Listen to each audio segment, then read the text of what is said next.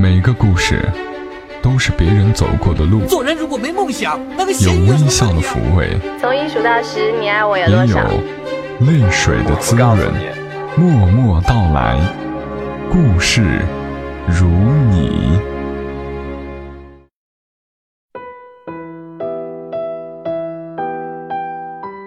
默默到来，故事如你。这里是在喜马拉雅独家播出的《默默到来》，我是小莫，在这里和你们聊聊平常人身上所发生的故事。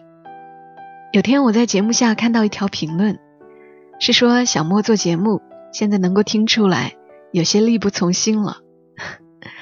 嗯，真的呀，看来声音里也是能够听得出状态的呢。今天的节目开始前，向所有关心小莫。还有关心小莫的节目的朋友，解释几个问题。第一个就是为什么节目里不像以前一样会插入音乐了呢？那是因为使用音乐也是需要版权方授权的，避免节目下架，小莫就选择不放歌了。第二个问题是有很多听众给我推荐文章，那我真的很感谢，但是读作者的文字也是需要联系作者授权的。有时候得不到作者的回复，而小莫的时间也没有以前那么宽裕，常常就选择了自己熟悉的、关系比较好的作者。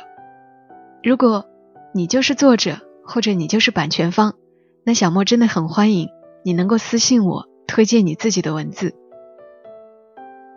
今天觉得很累，头疼欲裂，可能是长久的没有一个比较长时间的睡眠。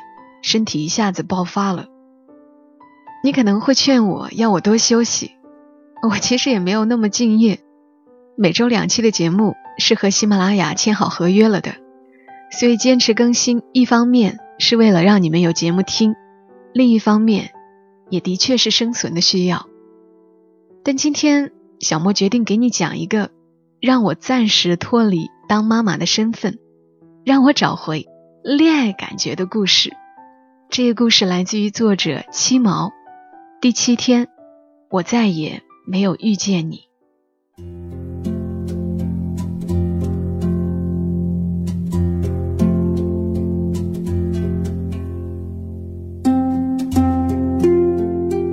我们不认识，甚至没说过话。我想你应该不记得，十二月二十号那天，跟往常一样。我挤上了早上八点二十分的十一号线地铁。上海早晨阴冷的东风，像刀子一样打着我的脸。一出家门，我这迎风落泪、流鼻涕的毛病又患了。然而今天，我忘带纸了。我拖着两行鼻涕跑进车厢，门正好关上，毕竟很丢人。我小心翼翼地吸进吸出，生怕被挤在旁边的人发觉。眼睛湿湿的，有点看不清前方。我很难受，还有十站路，还有半小时才能到公司。忍了两三分钟，到了下一站，突然涌进一批人，空间更加狭小。我被挤到了门边的扶手旁，前面挤一个。后面站一个，互相推搡，我没法动弹。就在此刻，有人踩了我的脚尖，疼，我啊的叫了出声。为了不引人注意，我尽量压低分贝。怎么没动静？我抬头搜索肇事者，没人看我，四周是一张张冷漠的脸。算了，我在心里冷笑一声。来上海这几年，早就习惯高峰期的地铁，看到的全是生无可恋的脸，就像此刻玻璃中那个没法动弹的我，疲惫、绝望、隐忍。我看着自己，再次吸着鼻涕，孤独涌上心头。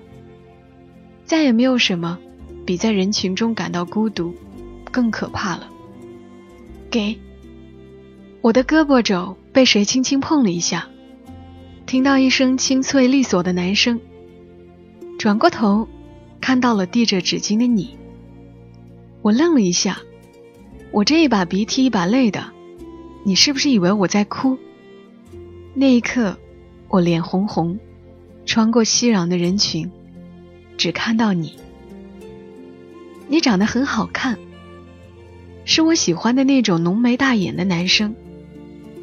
你穿着一件蓝色短款棉袄，里面配白色卫衣，围着一条黑色的毛绒围巾，比我高很多。你眼神清澈，看着我，我不敢正视你。你递过来的纸巾，让我的鼻涕突然不争气，要涌下来。我迅速接过来，低头简单擦拭了几次，完了，把纸巾塞到包里。待我抬头找你，你已经走到对面车门，倚在玻璃上，也没看我，仿佛刚才给我纸巾的不是你。人群把我们隔开。我感觉跟你隔着两个世界，我还没来得及跟你说声谢谢。接下来，我总是故意用余光打量你，你站在那头，有着好看的侧脸和温顺善意的神态，我就这样痴痴盯着你，直到你下车。江苏路站，我记住了。我没想到，第二天我刚上地铁就看到你了。你说命运是不是很神奇？我们每天都会面临各种选择：今天穿什么？中午吃哪种菜？走进哪节车厢？多看哪个人几眼？即使这样，我们竟然能连续两个早上遇见。不是我遇见你。等到乘客少了许多，空间也富足起来。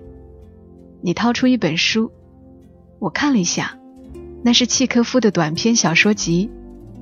我喜欢契科夫，这本我也看过。冥冥之中，好像跟你更贴近了一些。你低下头，在这嘈杂的地铁里，开始认真翻看起来。你已经看了三分之二了。我想，你应该看到了伯爵夫人，或是太太们那篇了。此刻你是不是也在敬佩契科夫的毒舌与机智呢？你站在玻璃门口，空调的热风吹过你的发髻，我看着你，想起岩井俊二电影里，手捧着书站在窗户边的藤井树，我的心跟着你飘远了。江苏路站到了，哎，你下车了。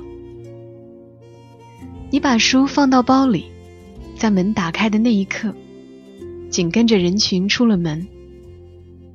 我往外面挤了挤，看着你上了扶梯，直到你背影消失的那一刻。高高的个头，健硕的身体，离我越来越远。你始终没有回头。这一天，我脑海里想的全是你。我上班的时候想你，开会的时候想你，就连中午休息时趴在办公桌上想的也是你。想着你看我的清澈眼神，想着你认真翻书的模样，想着你离开时那高大的背影。我想，我是喜欢你了。第三天，我提前半小时起了床。自从上次分手两年来，我还是第一次对起床、对上班、对早上的太阳有了期待。今天，我决定认真化个妆。我看着镜子中的自己，略施粉黛，眉毛是昨晚临睡前修的，眼线也练习了很多遍。选了最大方得体的口红色，涂了点腮红，看着年轻了好几岁。我特地挑了件卡其色大衣，配上贝雷帽，穿上闲置在鞋柜很久的黑色高跟鞋，也不算很高，我还能轻松驾驭。出门前又照了次镜子，舒服精神、漂亮，万无一失。从进地铁检票口那刻起，我的心率就错乱了。我知道我在紧张什么。下了扶梯，我决定跟昨天一样，从扶梯口第二个车门上车，这样就能遇到你。三分钟后，八点二十的十一号线出现了。我知道你来了。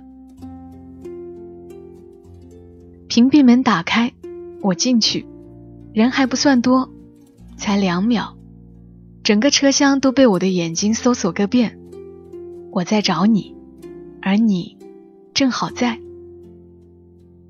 你手捧着书，站在地铁两节车厢交界处，力量很稳，根本不需要扶手。我慢慢往你那边挪了一下，在距离你一米的位置停了下来。扑通扑通的心脏，让我不敢再向前。你用细长的手指翻着书页。还是那本契科夫，大概还有三四十页。我想昨晚你肯定看到很晚，我看到你眼睛下的眼袋，你显得有点疲惫。车厢内一片静默，没有人说话。这时，你的电话响起来了。喂，你轻轻接起电话，声音温柔又好听。嗯，做好了，等会儿到公司发你。你说完，挂了电话。你不紧不慢，态度和善，我被你的优雅从容再次吸引。我的意志慢慢失控，我抬头看你，撞上你的眼睛，而你也在看我，眼睛深邃，像口井。我迅速低下头，局促不安。江苏路站到了，唉，我有些不舍。你再次把书收到包里，然后抬头。我立马把脸撇向一边，怕你发现。我不知道你有没有多看我一眼。你无意中的匆匆一瞥，把我的伪装打回原形。第四天，我差点疯掉。从我上车那刻起，你就一直盯着书，没抬头看我一眼，这让我有点失望。我期待昨天像井一样深邃的眼神再次袭击我。好在下一站跟往常一样挤进了很多人，纷扰的人群把我挤到往后退了好几步。我终于有理由站到你旁边了。前面一个矮胖女人被推挤得很不舒服，蓦地，她一个大动作把后面的我一推，我就这样被迫贴在了你的身上。几乎是下意识的，头皮发麻，心跳加速，脸部发烫。我想，我此刻脸一定红透了。我不敢抬头，靠近你，除了眼睛，我全身上下都在看你。曾经无数次幻想过跟喜欢的人抱在一起是什么感觉，几年了，我都快忘记前任拥抱的温度了。但今天，我压抑的感情突然被你唤醒，喷薄而出，一发不可收拾。是我自己挤到了你的眼前，扑到你的怀里，一头栽进你的命运里。茨威格说的没错，世界上没有什么东西可以比得上一个女人暗中怀有的不为人所察觉的爱情。我想要跟你靠得更近，我贴着你，你贴着我，我没动，你也没动。我不知道你在想什么。我也不敢想，可能是被挤得难受，你把书收了起来，并把身体往后挪了挪。我有点失望。一站站下车，人群散去，我不敢再靠近你，我离你越来越远。你掏出书，已经换了一本卡夫卡，我不得不再次佩服你的品味，连看书都跟我一致。你一脸淡然，继续读起来，一会儿皱着眉，一会儿舒展着脸微笑。我的眼睛一刻都没离开你。你一出站，我整个人都空了。走出地铁，我第一次发现，往写字楼的路是那么漫长，一天都失魂落魄。于是，我做了一个疯狂的决定。第五天，到了江苏路站，你跟随人群走了出去。我踏出车门，跟在你后面。没错，我竟然尾随你了。你上了扶梯，我离你大概十米，看着你高大的后背，我再一次晃了神。我竟然跟着你出来了。今天你穿了一件蓝色羽绒服，围着一条黑色围巾。我喜欢围围巾的男生，就像情书里的博圆虫，阳光清澈。你走出站，往左边继续走，外面冷风嗖嗖。我很想走到你的身旁，让你看到我湿湿的眼眶和两行鼻涕，这样，你是不是还能送张纸巾给我呢？唉，我知道是我想多了，大概我是疯了。暗恋一个人，怎么变得自作多情？我继续跟着你，你走进路边的全家便利店，我站在外面，假装看路上的行人。你买了便当，我想你平时应该不做饭，中午外卖或者便利店便当打发一下。你出门，拐到了一座大厦，径直走了进去。这座写字楼我知道，算是上海非常有名的办公大厦。入驻的企业不是国内民企就是外企，你这么优秀，在这里上班也不足为奇。鬼使神差的我，继续跟着你进去。你在电梯口排队，每次人多的时候，你都能有条不紊、不急不躁、安静的等待。我想。你现实生活中肯定是一个成熟稳重的男人。我又走近几步，看见你按了二十三楼后，我马上转身。等确定电梯门关闭后，我从隔壁电梯上去。二十三楼，二十三楼，二十三楼到了。你不见了，我也没再前进，但我知道。你每天在上海某个角落上班，从此想念有了落脚地。我对你的幻想，终于超出了狭窄的地铁。要迟到了，我要赶紧回去。我再次做出了一个疯狂的决定，打算下次跟你打招呼。第六天，我夜里失眠到凌晨三点。我一遍遍彩排今天上前跟你打招呼的场景。我想你是知道我的，从第一天你给我纸巾的那刻起，你就认识我了。我被挤到贴在你身上的那刻，你也是认识我的。你有意无意间抬头看我的时候，你也是认识我的。我一头栽进你的眼眸。就像跌进一个命运的深渊。你认识我，就像我认识你一样。我决定抢先一步告诉你。我看着镜子中打扮还算漂亮的自己，想着今天肯定会发生什么大事。八点二十，地铁来了，你来了。我进去，第一眼就看到了你。你今天看起来很高兴，这是我第一次看到你的笑颜，那么惬意、舒服、好看。我整个人都要融化了。奇怪，今天你手里竟然拎着一个袋子，是那种上班族早上拎在手里的饭盒袋。以前我带饭去公司吃，也是上下班提着。原来你会做饭，这么一看，有种居家感。好了，我要往你那边挤一挤，打算开口跟你说一句迟到了谢谢。我对着玻璃理了理发髻，整了整衣服，收拾好表情。我脚还没迈出。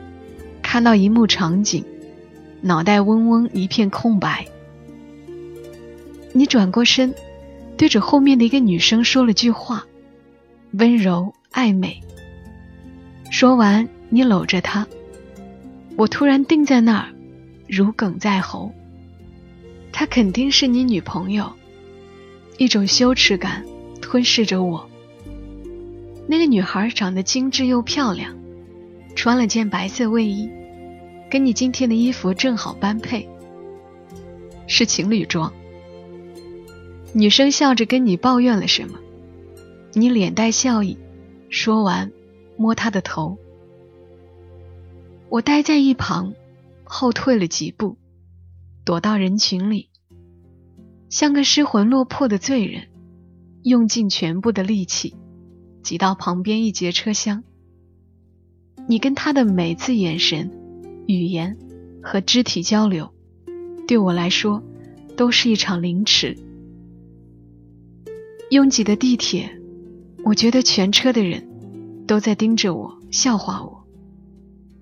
我在下一站车门打开的那一刻，迅速挤了下去。我憋着一口气，在地铁消失的那一刻，突然哽咽起来。第七天。我提前十分钟进地铁，走到了最末尾的车厢。空调的风依旧在吹，身边挤满疲惫陌生的脸。屏蔽门开了又关，多少人来了又散。从此，我再也没有遇见你。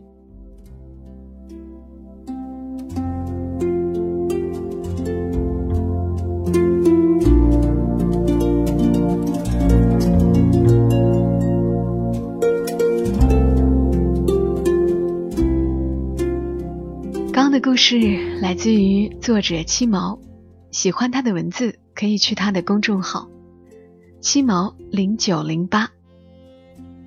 七毛说这些情节是他想象的，我却很容易就把自己带入进去了，仿佛也经历了一场短暂的暗恋。虽然料想就是这样的结局，但是依旧感谢七毛的文字，让小莫找回了少女的感觉。好了，今晚节目就陪伴大家到这儿，祝你今晚好梦。小莫在长沙，跟你说晚安。